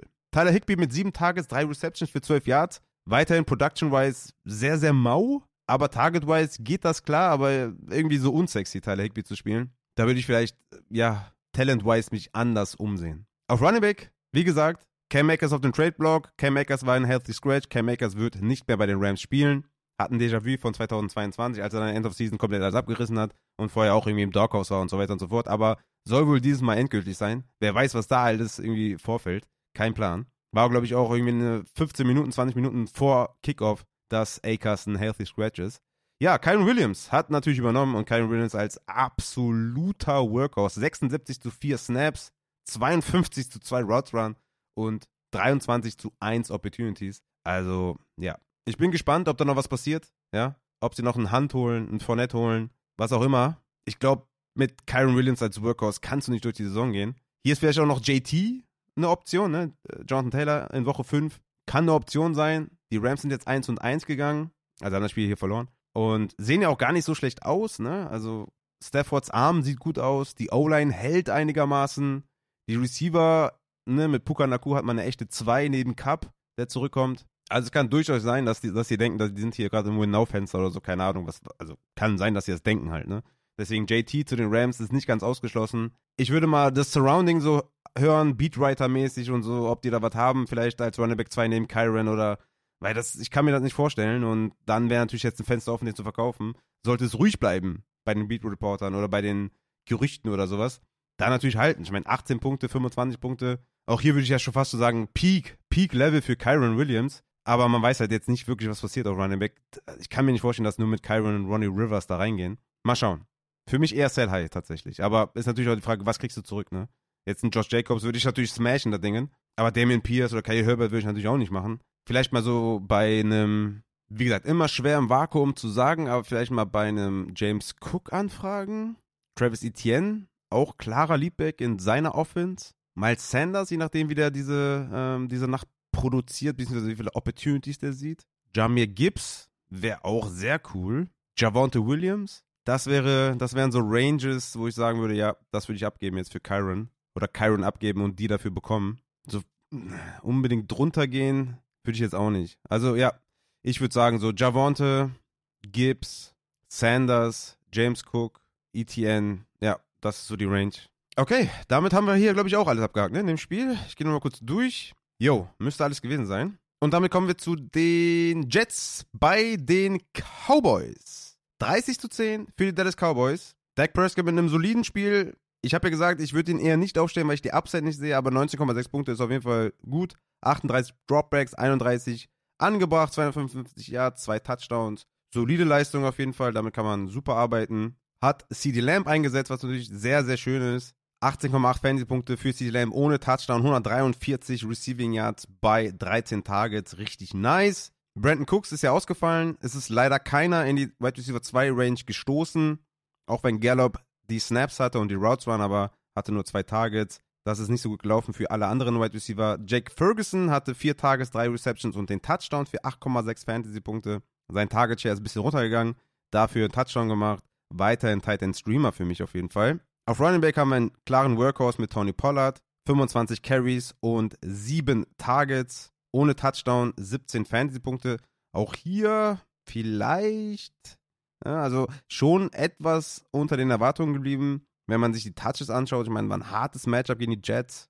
Bei High, sage ich jetzt mal. Weil ohne Touchdown 17 Punkte gegen die Jets, das ist schon echt ein Statement. Aber natürlich immer schwer, jemanden zu holen, der Punkte erzielt. Auf der anderen Seite hatten wir Zach Wilson. Die Zach Wilson geführte Offense der Jets wird strugglen. Das ist nicht gut und das wird die ganze Saison sehr, sehr bescheiden laufen. Nächste Woche gegen New England. Habe ich jetzt schon Angst vor. Dann Woche 4 KC, dann Denver, Philly bis zur Bye Week. Brutale Matchups bis auf KC für Zach Wilson auf jeden Fall. 170 Yards hatte er, drei Interceptions, sah richtig, richtig schlecht aus. Hatte fünf Carries für 36 Yards, hatte seinen Fancy-Tag so ein bisschen gerettet und neun Punkte gemacht. Und eine Sache hat Zach Wilson auch gemacht. Er hat euch die Türe geöffnet, um Gary Wilson zu verkaufen. Ihr solltet dieses wundervolle Geschenk von Zach Wilson annehmen. Gary Wilson hat in Woche 1 5 Targets, 5 Receptions für 34 Yards und einen Touchdown, 12 Punkte. Du willst keinen Receiver, der 34 Yards fängt. Das ist einfach Low Production mit Zach Wilson. In Woche 2 hatte Gary Wilson 83 Receiving Yards. Ey, nice. Problem an der Sache, er hatte 8 Targets für 2 Receptions. 33% seiner Targets waren catchable. Das war ein Gary Wilson Play. Der Touchdown von Gary Wilson war ein Gary Wilson Play wie in Woche 1. In Woche 1 war das Endzone Target auf Gary Wilson schlecht. Gary Wilson hat ihn aber gepflückt. In Woche 2 waren zwei Receptions bei 8 Targets in den Büchern. Es liegt nicht an Gary Wilson. Gary Wilson ist eine geile Sau. Aber ihr solltet Gary Wilson schnellstmöglich verkaufen. 15,3 Fantasy-Punkte. In Woche 2 Touchdown gefangen. Ich glaube, das waren 50 Jahre to the house oder so. After the catch. Weil er geil ist. Aber es wird und bleibt wahrscheinlich eine Zach Wilson geführte Offense, mit der möchte ich nichts zu tun haben. Er hat das Beste draus gemacht, weil er super ist. Gegen New England wird es ein tough Matchup. Gegen KC geht's, dann Denver, Pat Sotain, Philadelphia, Darius Slay, das ist tough, das ist rough. Ich würde schnellstmöglich Gary Wilson verkaufen. Der hat jetzt 12 Punkte in Woche 1, 15 in Woche 2. Das kann man verkaufen, mit Sicherheit. Würde da jemand anbeißen. Und auch hier sage ich natürlich, Gary Wilson wird die nächsten Wochen Fantasy-Punkte machen. Ja, weil er gut ist. Natürlich wird er Fantasy-Punkte machen. Er ist gut. Er ist ein super Wide Receiver. Natürlich wird er was machen mit seinen Targets. Aber das machen andere Wide Receiver auch. Auch hier würde ich mal wieder Jane Waddle ins Spiel bringen. Gary Wilson gegen Jane Waddle würde ich sofort machen. Gary Wilson gegen AJ Brown würde ich sofort machen. Ich weiß nicht, wie AJ Brown's Standing ist so in der Community, aber Bro, Gary Wilson gegen AJ Brown sofort, all day long. Ich würde wahrscheinlich sogar einen Brandon Ayuk machen. Ich hätte wahrscheinlich lieber Brandon Ayuk als Gary Wilson, weil die Offense der Niners ist viel besser. Besserer Coach, besserer Quarterback, bessere Umstände, bessere Targets, mehr Red Zone Trips, mehr Pace. Ich hätte lieber Brandon Ayuk als Gary Wilson. Chris Godwin. Ich hätte lieber Chris Godwin als Gary Wilson, auch wenn ich natürlich kein Baker Mayfield Fan bin. Auch wenn er natürlich der GOAT ist, aber ich bin natürlich jetzt auch kein Baker-Fan. Das sind Ziele, die ich anvisieren würde gegen Gary Wilson. Wenn man gegen Running Back traden will, auch hier würde ich die obere Schublade nehmen. Jamir Gibbs, James Cook, ja. Ich würde natürlich nicht drunter gehen, weil es bringt dir halt auch nichts. Aber diese beiden Fantasy-Wochen von Gary Wilson würde ich verkaufen, weil Zach Wilson unfassbar schlecht ist. Und das ist einfach nicht gut für den offensiven Focal Point auf Wide Receiver. Und auch wenn es schmerzt, euren Zweitrunden-Pick gegen einen 6, 7, 8-Runden-Pick abzugeben, es ist völlig egal. Es interessiert niemanden, wen du, wen du gedraftet hast, wann du gedraftet hast. Es ist egal. Du musst jetzt dein Team evaluieren. Du musst jetzt den Spieler evaluieren. Es ist egal, ob du den ehemaligen First Runner, Second Runner, Third Runner hast und den gegen einen undrafted Spieler abgibst. Es ist völlig egal. Ich habe heute Jama Chase abgegeben gegen Travis Etienne. Basically First Rounder, Borderline, ein Superflex gewesen, war glaube ich Anfang zweite oder Ende erste, gegen Wann ging Etienne dann im Draft? Fünfte, sechste Runde oder so? I don't care. Ist mir egal. Ich habe mir jetzt einen Workhorse Running Back geholt, gegen einen Wide Receiver getradet, der auf seinen Quarterback äh, verzichten muss die nächsten Wochen. Ich habe den Deal gemacht. Kann der schlecht ausgehen im Nachhinein? Ja. Kann der gut ausgehen? Ja. Ihr müsst aber jetzt handeln, ihr müsst jetzt aktiv werden. Noch eine Woche mehr, noch eine Woche mehr, noch eine Woche mehr. Bringt nichts. Gary Wilson, sell high. Gehen wir zum Backfield. Da ist das Sell High Fenster für Brees Hall zu. Der war auch in der Bonusfolge auf Patreon bei den Sell-Spielern dabei. Brees Hall habe ich gesagt, Sell, Sell, Sell. 15 Punkte waren cool letzte Woche. Opportunity war nicht da. Zach Wilson geführte Offense ist schlecht. Vier Carries für 9 Yards. 15 Snaps gesehen. 17 für Cook. Das ist ein Committee und sogar Three-Headed mit Mike Carter. Ich habe es eben aufgedröselt in den Things to Watch. Devin Cook, ähm, Brees Hall war ein Sell-Spieler und jetzt ja, muss noch eine Woche warten. Es geht gegen New England. Das wird bestimmt nicht besser von der Run-Defense her. Dann KC, Denver, Philly. Schwere Matchups, außer KC jetzt. Ja, Brees Hall wirst du wahrscheinlich jetzt schwer verkaufen können, aber da war das Fenster halt schon offen. Was jetzt bei Gary Wilson offen ist. Nutzt es, verkauft es. Ansonsten, Backfield der Jets ist nicht spielbar. Keiner von denen ist spielbar. Carter Bench, Hall Bench, Cook Bench. Wir gehen weiter. Commanders bei den Denver Broncos. 35 zu 33 für Washington. Denver verliert dieses Spiel es gab viele Fantasy-Punkte. Wir starten bei den Commanders. 20 Punkte für Sam Howell, 300 Passing Yards. Hat McLaurin eingesetzt, hat einen Touchdown gefangen, 54 Receiving Yards bei 6 Targets, 13 Fantasy-Punkte. Dotson hat wenig Punkte gemacht, nur 3,7, aber Dotson war der Leader unter den Wide Receiver in Sachen Snaps und in Sachen Routes Run. Deswegen Dotson für mich auch ein kleiner Buy-Low-Spieler. Kann man mal in einem, in einem Deal einfach dazu packen mit einem kleinen X oder sowas. Versteckt mitnehmen, in einem 2 zu 1 Deal oder so.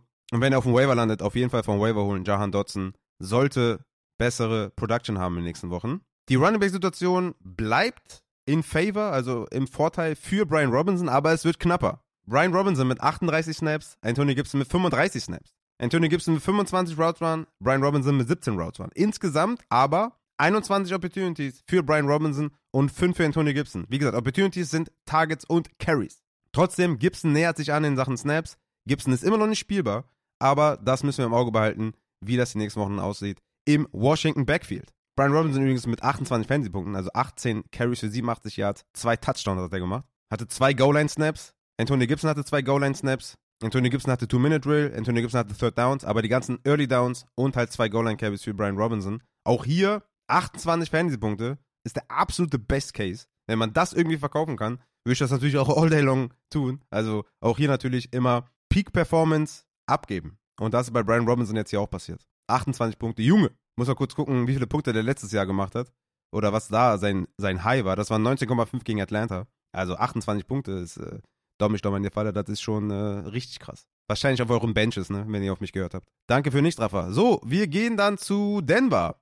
Russell Wilson mit 26 Fantasy-Punkten. Läuft momentan bei ihm Fantasy-wise, kann man schon mal sagen. Also das, das sieht gut aus. Hat er auch wieder 5,6 Yards am Boden gemacht. Sieben Sacks ist natürlich ein bisschen viel, aber wird er nicht belohnt irgendwie oder negativ bestraft in normalen Scoring. Deswegen 26 Punkte läuft. Die Fancy Production ging aber zu Receivern, die wir nicht auf der Rechnung haben, beziehungsweise die wir nächste Woche nicht starten werden. Okay? Wir starten nächste Woche nicht Brandon Johnson, der zwei Touchdowns gefangen hat und 20 Punkte gemacht hat. Nein, starten wir nicht. Der hatte nur drei Targets. Wir starten nächste Woche nicht Marvin Mims, wir starten nicht Marvin Mims. Der hatte 19,3 Fantasy-Punkte, aber ist weniger Routen gelaufen als Lil Jordan Humphrey, Brandon Johnson, Judy und Sutton. Ist weniger Routen gelaufen als Humphrey, Johnson, Judy und Sutton. Also wir spielen Marvin Mims nächste Woche nicht. Okay? Er war White Receiver 5 in Snaps und Routes Run. Hatte zwei Tage, zwei Receptions, 113 Yards und Touchdown, 19,3 Fantasy-Punkte. Wir spielen Marvin Mims nicht. Sutton hatte sieben Targets, Judy 5. Damit kann man arbeiten. Das ist okay. Das ist kind of flex-worthy, obwohl ich der Offense halt immer noch nicht traue. Und ja, production-wise war das halt auch nicht viel für Sutton. Neun Punkte, Judy 4. Ich würde die auch erstmal sitten die nächsten Wochen, weil das, ja, es sieht mir einfach nicht rund genug aus. Miami sollte natürlich High-Scoring werden, deswegen sehe ich da schon eine gewisse Upside bei Judy und Sutton, fair, gegen diese angeschlagene Secondary, aber so richtig vertrauen würde ich da jetzt auch nicht. Die Running Back-Situation bei den Denver Broncos. Samaji Pirine war der Leader in Snaps mit 33 zu 30 gegen Javonte Williams, 25 zu 11 Routes Run gegen Javonte Williams, allerdings 15 Opportunities für Javonte Williams, 3 für P. Ryan, 1 für Jaleel McLaughlin, der tatsächlich auch seinen Touchdown gemacht hat und leider nicht Javonte oder sowas. Deswegen Javonte für mich immer noch ein klarer Buy-Low-Spieler mit 15 Opportunities, steigender Spielzeit, sollten die Opportunities steigen, die Snaps steigen, die Targets steigen, alles steigen. Deswegen Javonte weiterhin bei Low. Ich denke mal, sieben Fantasy-Punkte, dafür muss man immer noch nicht viel bezahlen. Hat letzte Woche 7,7, diese Woche 6,8. Für mich klarer bei Low-Spieler Javonte Williams. Und P. Ryan ist ja leider nicht spielbar. Zu wenig Opportunities. Steht zwar auf dem Platz, aber ist nicht spielbar. Ach, und Adam Troutman habe ich vergessen. Der hatte ein Tage null Receptions. Da dachte ich ja, ohne Greg Dulcich sollte das irgendwie cool werden, aber das äh, war nicht cool. Ähm, Titan Landscape ist real, deswegen weiß nicht mehr, ob ich den im erweiterten Streaming-Kreis trotzdem haben werde nächste Woche. Ja, mal schauen, wo ich den in den Rankings habe, aber wahrscheinlich eher weiter hinten. Trotzdem überraschend, dass er nur ein Target gesehen hat. Letzte Woche fünf Targets, fünf Receptions und wie gesagt, Dulcich ist out. Auch jetzt länger out, deswegen mal schauen. Troutman Situation beobachten in tieferen Ligen mit festem Titan-Spot. Dann gehen wir zum letzten Spiel von heute und das sind die Miami. Mann, Junge, jetzt am Ende äh, muss ich mir kurz Klaps auf dem Hinterkopf geben. Das sind die Miami Dolphins bei den New England Patriots. 24 zu 17 für Miami. Tour hatte gute Momente, hatte schlechte Momente. Die Interception zum Beispiel war super schlecht. Äh, hatte auch einen Touchdown, 249 Passing Yards. Insgesamt war es okay. New England ist eine taffe Defense. Er hat versucht, die White Receiver zu bedienen. Tyreek Hill mit dem Touchdown. 5 Receptions, 40 Yards. Eigentlich nicht das, was man von Tyreek Hill sieht. Und Jane Waddle, 6 Receptions für 86 Yards. Weiterhin für mich ein Buy-Low-Spieler. Letzte Woche 9,8 Fantasy-Punkte, diese Woche 10,4. Bei Low Jalen Waddle. Durham Smythe, wie gesagt, läuft weiterhin Routen, sieht weiterhin Snaps. Target Share ist ein bisschen niedrig, aber Tight End Stash für mich, wenn ihr mit festen Tight End spielt. Auf Running Back haben wir die Raheem Mostert Show wieder gesehen beziehungsweise diesmal auch im Fantasy-Punkte umgewandelt. Letzte Woche ganz klarer Snap-Leader, ganz klarer Touch-Leader, ganz klarer Opportunity-Leader. Letzte Woche 12 Opportunities für 12 Fantasy-Punkte. Diese Woche 19 Opportunities für 25,2 Fantasy-Punkte und 121 Rushing Yards. Also geile Show von Raheem Mostert. Und ganz ehrlich, er war wieder ganz klarer Leadback. Und das wird sich ändern, wenn Jeff Wilson wiederkommt. Jeff Wilson kommt in Woche 5 wieder, ist jetzt erstmal auf IR. Gegen die Giants sollte Jeff Wilson wiederkommen. Und dann sieht das mit Raheem Mostert anders aus. Deswegen mein Advice, auch hier wieder, es tut mir leid, aber Raheem Mostert sollte man jetzt an seiner Peak-Performance verkaufen. Ist ein bisschen redundant hier, aber Peak-Performance gleich, gleich verkaufen. 25,2 Fantasy-Punkte ist richtig viel und das wird nicht so bleiben, wenn Jeff Wilson zurückkommt. Natürlich kann er immer mal wieder 20 Punkte machen und so, weil er ist ja auch ein Breakaway-Spieler und hat immer mal Big Plays drin, Raheem Mostert. Aber mit Jeff Wilson zurück sollte das von den Snaps und von den Touches in eine andere Richtung gehen. Eher Backfield by Committee mit Jeff Wilson. Shanahan, ähm, Daniels liebt Jeff Wilson. Er kennt Jeff Wilson. Also das wird hier auf jeden Fall ein Backfield bei Committee werden, wo man Woche für Woche nicht weiß, wer macht den Touchdown, wer sieht die Targets, wer die äh, Carries bei Mostert gegen Jeff Wilson.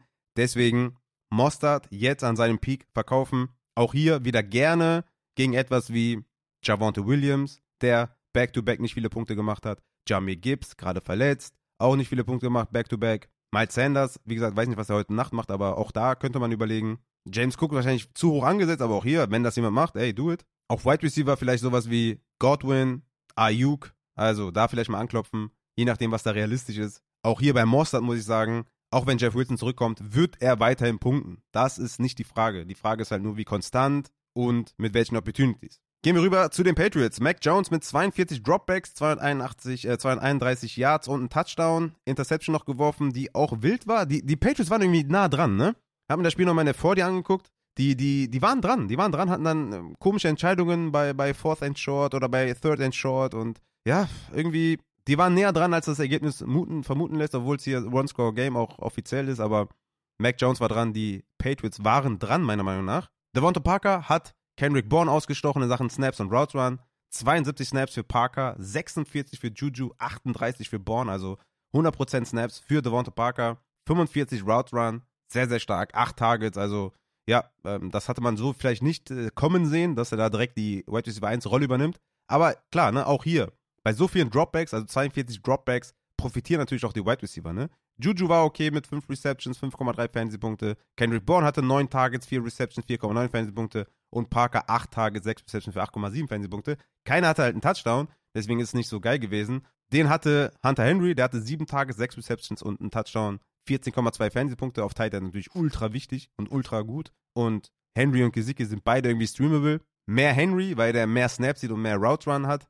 Aber ja, beide Titans kann man irgendwie spielen. Und dazu hast du noch äh, Stevenson, der auf Running Back wieder solide war. Ne? Letzte Woche 11,9 Fantasy-Punkte, diese Woche 13,5 Fantasy-Punkte mit einem Touchdown. 18 Opportunities diese Woche, 5 für Elliott, also klarer Leadback. 54 zu 22 Snaps auch, 27 zu 11 Routes Run. Also Stevenson bleibt weiterhin ein solider Spieler. Es fehlt ein bisschen die Upside, muss man sagen. Also ich habe da so ein bisschen mehr Punkte auch erwartet bei diesen Opportunities. Aber ja, warten wir mal in den nächsten Wochen ab. Für mich ein klarer Hold. Weder Sale noch bei. Stevenson halten auf jeden Fall, wenn ihr den gerade habt. Vielleicht versuchen zu verkaufen, wenn, wenn da irgendwie was möglich ist, klar. Auch hier ein Mostard vielleicht gegen Stevenson. Also, wie gesagt, ich weiß nicht, was möglich ist. Ne? Leute, bitte, verurteilt mich nicht. Ich weiß nicht, was eure Teammates so machen oder hören oder tun oder keine Ahnung. Aber das wäre ein Major Deal für euch. Vielleicht würde ich sogar warten, die nächsten zwei Wochen, und zwar Jets und Dallas. Ist brutal schwer gegen den Run.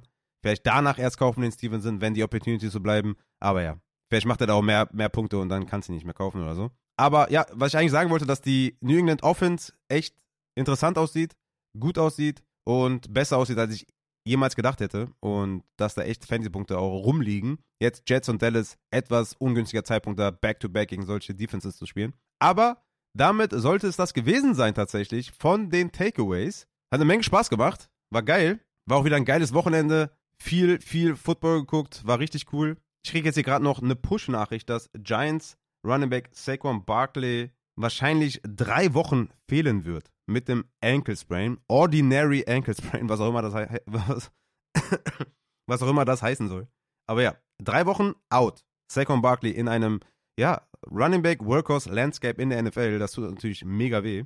Und Deontay Johnson ist jetzt offiziell auf IR, also vor dem Spiel auf IR. Das bedeutet, wir können erst zu Woche 7 mit Deontay Johnson rechnen. Harter Downer natürlich auch für meine Ligen. Okay, und damit kommen wir dann tatsächlich auch zu den Waferwire Targets. Wir starten bei den Quarterbacks. Da würde ich, falls noch available, I don't know, wo ihr spielt, aber Gino bei den, also Gino Smith, gegen die Carolina Panthers, die in der Secondary wirklich viele Ausfälle haben. Purdy gegen die Giants würde ich streamen. Purdy mit nicht vielen Fantasy-Punkten bisher, aber soliden Leistungen, hohen Floor gegen die Giants mit vielleicht etwas mehr Touchdowns. Aber 15 Punkte hat er auf jeden Fall sicher bisher immer gehabt und die Giants sind einfach absoluter Trash in der Defense. Deswegen Purdy, geiler Streamer diese Woche. Russell Wilson bei den Miami Dolphins. Wilson ist momentan der Quarterback 5 in Fantasy Points overall. Miami hat bisher 433 und 288 Yards abgegeben in den beiden Matchups. Und Wilson sieht wirklich in dem neuen System wieder ganz normal aus. Dann Desmond Ritter bei den Lions. Würde ich auf jeden Fall streamen. Die Lions werden wahrscheinlich wieder in Führung gehen. Ritter wird gezwungen sein zu passen. Vielleicht etwas mehr in tieferen Ligen, aber Ritter kann man hier auf jeden Fall streamen. Die Falcons hatten 30 offensive Plays mehr, als sie in Woche 1 hatten. Von 18 Dropbacks hoch zu 32 Dropbacks, also das ist schon echt krass. Aber auch hier Ritter vielleicht nur in tieferen Ligen. Pickett bei den Raiders, auch nicer Stream. Mal schauen, was heute Abend die Raiders machen. Und Gardner Minshew bei den Ravens, für auch hier für tiefere Ligen, wenn Anthony Richardson ausfällt, kann man Gardner Minshew auch streamen gegen die Ravens. Alle Streaming-Quarterbacks natürlich für 0 Fab holen. Das ist einfach der Position geschuldet. Das sind ja nur Streamer. Die tauschst du ja dann nächste Woche wieder aus. Dann gehen wir zu den Runningbacks. Zach Moss, klar. Zach Moss ist derjenige, wenn der noch da ist, müsst ihr den holen. Ich hatte den zwar schon letzte Woche im Wire Report und habt den wahrscheinlich für 0 Dollar bekommen oder 1, 2 Dollar oder so. Ne? Deswegen checkt den Wire Report auf Patreon ab. Ist im günstigsten Tier schon erhältlich. Sind manchmal sneaky, sneaky Dinger drin, deswegen Moss muss man natürlich holen. Workhorse Running Back 22 Touches und quasi ohne Konkurrenz zurzeit. Ich würde jetzt auf dem Wafer-Markt, wenn er noch da ist, vielleicht so 20% bieten, weil die Chance, dass da noch jemand kommt oder JT zurückkommt in Woche 5, ist halt schon da. Also zumindest mal irgendwie Konkurrenz, ja. Also ist er ganz alleine momentan. Das kann nicht so weitergehen. Je nachdem, wie needy ihr seid, könnt ihr auch ein bisschen mehr bieten. Deswegen ist es auch immer schwer für mich, Fab-Angaben zu machen. Aber ihr habt ihr euch die zurückgewünscht. Im Wafer Report waren die allerdings schon drin. Jetzt auch in den Folgen wieder dabei. Also 20 bis 30 Prozent oder so. Mehr würde ich tatsächlich auch nicht bieten. Dann Craig Reynolds von den Detroit Lions. Montgomery ist erstmal out. Jamie Gibbs angeschlagen, also ne, eine kleine Wildcard hier für Craig Reynolds. Kommt drauf an, wie lange Gibbs ausfällt. Aber ja, mehr als 10% würde ich hier auf jeden Fall nicht ausgeben. Matt Breeder von den New York Giants. Saquon jetzt drei Wochen raus. Breeder wird wahrscheinlich der Leadback sein in einem Backfield bei Committee mit Gary Brightwell. Bin mal gespannt, wie das da ausgeht. Wer Short Yardage sieht, wer Rushing sieht, wer Target sieht. In einer natürlich unsexy Offense. Ich denke, dass Matt Breeder bei euch in den Ligen für viel zu viel Geld geht. Die spielen eine Woche 3 gegen San Francisco das scheint mir jetzt auch nicht das perfekte Matchup zu sein für Breeder. Plus Gary Brightwell ist noch da. Also ich denke, das wird sehr unsexy. Und ihr seht, Opportunity allein reicht auch nicht immer aus, ne? Siehe Madison.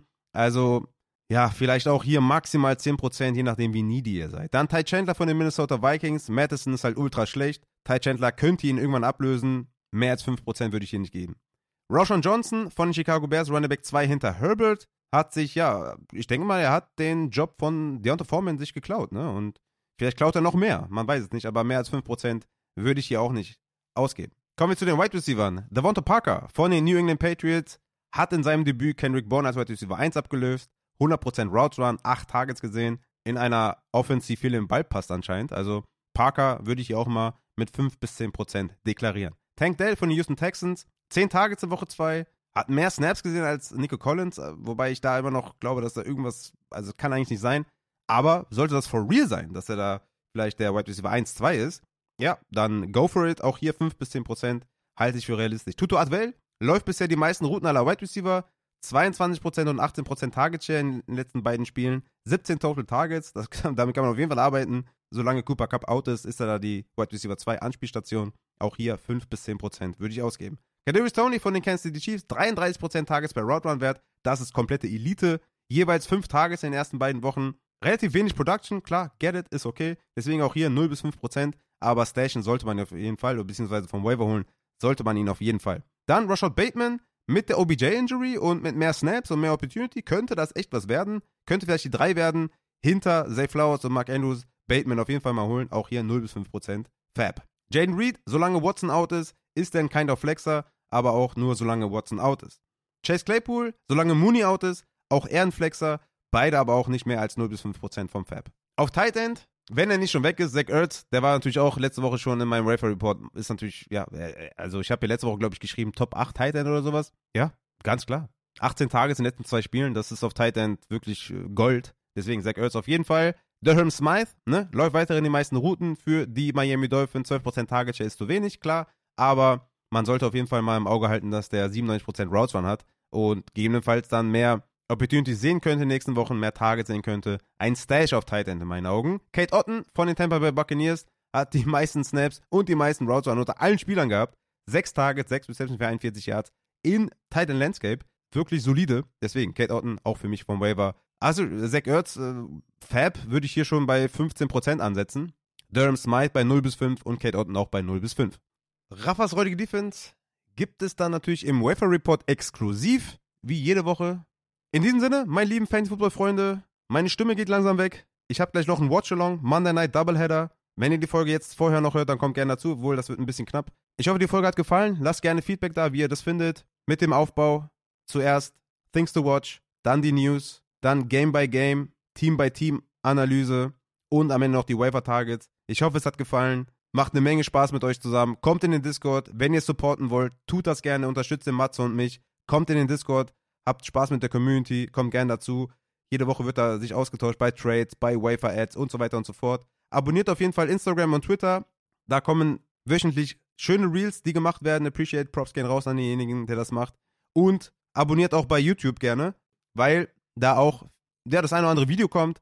Auch samstags immer ein Start-Sit-Community-Video. Checkt das gerne ab. Lasst ein Like da, kommentiert, macht Wirbel. Helft mir und dem Matze noch mehr zu wachsen, dass noch mehr Leute auf uns aufmerksam werden. Und ja, in diesem Sinne bin ich erstmal raus. Wir sehen uns beim Watchalong heute Nacht oder gestern Nacht, wenn ihr die Folge erst am Dienstag hört. Und hören werden wir uns am Donnerstag zum Thursday Night Football Start Sit. Auch das wird natürlich ein Watchalong geben, leider Gottes, weil das wird natürlich sehr schmerzhaft für mich. Woche 3, Thursday Night Football Game ist New York Giants bei den 49ers. Ich weine schon mal vorher, damit ich keine Tränen mehr habe, um die im Livestream zu droppen. Deswegen, ich bin raus, meine lieben Fantasy Football Freunde. Haut rein!